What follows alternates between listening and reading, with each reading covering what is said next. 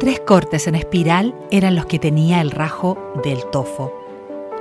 Estos cortes formaban frentes de trabajo para cinco palas eléctricas que operaban hacia 1926, tres de las cuales eran del tipo ferrocarril.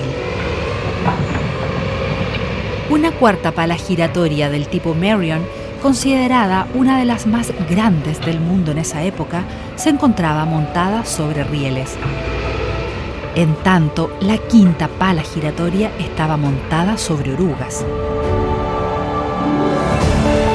Para extraer el mineral desde el cerro y dejarlo en un tamaño que pudiese tomarlo la pala, se perforaban pequeños túneles en el frente de trabajo y se hacían explotar, produciendo el quebrantamiento de un gran tonelaje de mineral.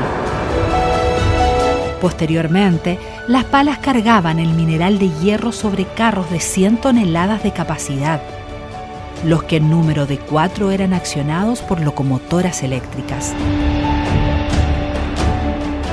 en la región donde todo comenzó.